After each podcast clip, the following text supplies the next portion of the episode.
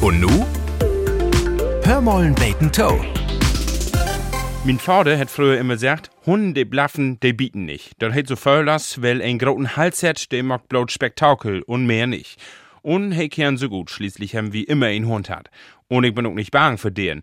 Auch nicht, als ich als Jungfan Zeitungen uns Dörbrut gebracht hab. Zweimal in Weg muss ich das machen, gäf auch ein paar Deiten dafür.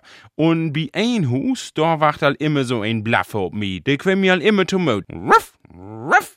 Aber ich hab immer an die min Uhr gedacht. Bin einfach an und vorbei mit min Melkrad und de Packtaschen voll Zeitungs. Ein in Postkist und wer los. Wenn der Hund achter mir anquäm, dann bürgt sein Herrchen, Jackie, hierher! Und dann lädt er der sin Stern hangen und lebt verschaumt weg. Man, einmal, do wär kein Herrchen da, de Jackie, reib. Do renne achter mi an. Ich Pedalen as Jan Ulrich. Man hat mi doch voll in min Hackbetten, dat Ungetüm. Der wär so groß as ein Wolf. Mindestens. Also, Löwig. Aua! Ich do flink de Beinen hoch nach vorn, bit an Stür. Da können wir nicht mehr ran, de Hackenbiete.